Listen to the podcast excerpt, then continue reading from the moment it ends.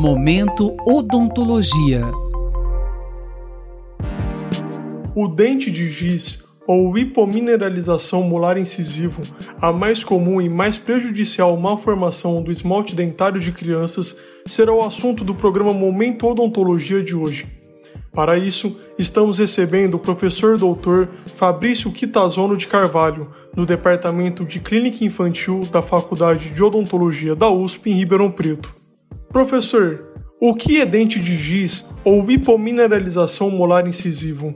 É uma malformação do esmalte dentário que aparecem como manchas branco-amareladas ou amarronzadas que alteram muito a qualidade e dureza do dente afetado. Esse dente fica muito mais poroso, enfraquecido e pode doer e ser mais facilmente atingido por lesões de cárie dentária, prejudicando muito a qualidade de vida de crianças e adolescentes. Tecnicamente, chamamos de hipomineralização molar incisivo porque os dentes mais afetados são justamente os molares incisivos permanentes e porque o problema é a falta de minerais no dente, como por exemplo o cálcio da estrutura dental. Em quais dentes ele ocorre e em qual idade? O dente mais afetado é o primeiro molar permanente. A criança, até os 5, 6 anos de idade, só tem dentes de leite na boca, os quais chamamos de dentes descidos. E é muito comum o pensamento de que os dentes permanentes só aparecem após um dente de leite cair. Mas nessa idade, um dente irrompe na boca por trás do último dente que fica mais ao fundo da boca da criança, sem substituir nenhum dente de leite. Este é o primeiro molar permanente.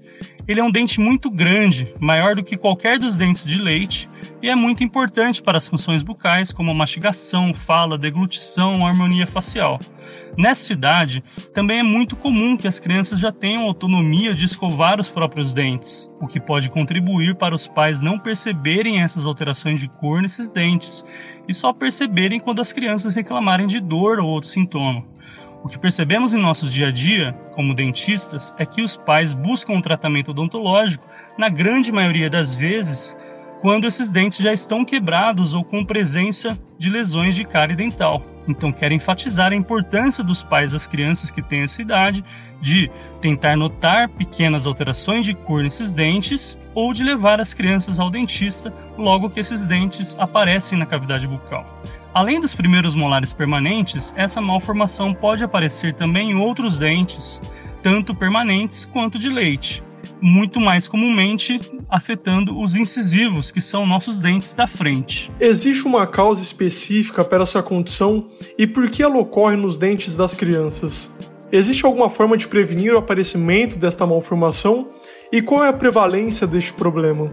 Não há uma causa única. O que se sabe é que problemas de saúde do nascimento aos 3 anos de idade podem estar associados aos dentes de giz. Se sabe também que podem existir fatores genéticos, então esses problemas tendem a aparecer em vários membros de uma família. A hipomineralização molar incisivo é mais frequente, por exemplo, em crianças nascidas prematuras com baixo peso, em doentes celíacos e em crianças com infecções recorrentes de ouvido, mas é importante enfatizar que não são todas as crianças com esse tipo de doença que apresentarão os dentes alterados. Como não temos certeza ainda do que causa este problema, ainda não temos uma fórmula ou medicamento para prevenção. O que se sabe é que quanto mais a criança for saudável, principalmente nos primeiros meses e anos de vida, mais provavelmente ela terá dentes bem formados. É o conceito que chamamos de bebê saudável, dentes fortes o que demonstra a importância da saúde geral do bebê e da criança.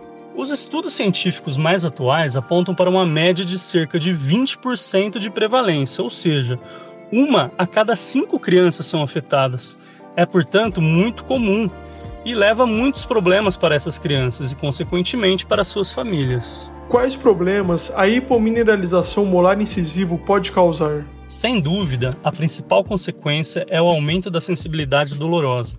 O dente que tem essa malformação é muito poroso, então estímulos que não gerariam dor em dentes normais geram dor nos dentes afetados, como o ato de respirar pela boca, tomar algum líquido mais frio ou mesmo mastigar. Além disso, a criança não consegue escovar bem um dente em que ela sente dor. Isso aumenta ainda mais a chance desse dente apresentar lesões de cárie dentária, porque o dente não é limpo adequadamente. O termo dente de giz é muito correto, porque o giz é quebradiço, E este é outro problema importante nesse tipo de alteração, pois ele se quebra muito facilmente, se tornando ainda mais sensível. É como uma parede feita por um concreto de má qualidade, com muita areia no lugar do cimento. A hipomineralização molar incisivo, como também atinge dentes da frente, prejudica também a estética, funcionando muitas vezes como motivo de bullying na escola, causando baixa autoestima. Isso tudo junto gera aumento da ansiedade, estresse familiar e prejuízo na qualidade de vida dessas crianças. O que fazer se eu tiver dúvida se meu filho ou filha apresenta ou não um dente com essa malformação? A primeira opção é a de consultar periodicamente o seu cirurgião dentista, de preferência o odontopediatra, fazendo consultas preventivas. Nessas consultas, o profissional terá condições de fazer o diagnóstico do problema assim que ele surgir, Diagnósticos precoces, em geral, levam à necessidade de resolução de problemas mais simples, com menor sofrimento por parte das crianças, maior conforto e menos custo para o tratamento.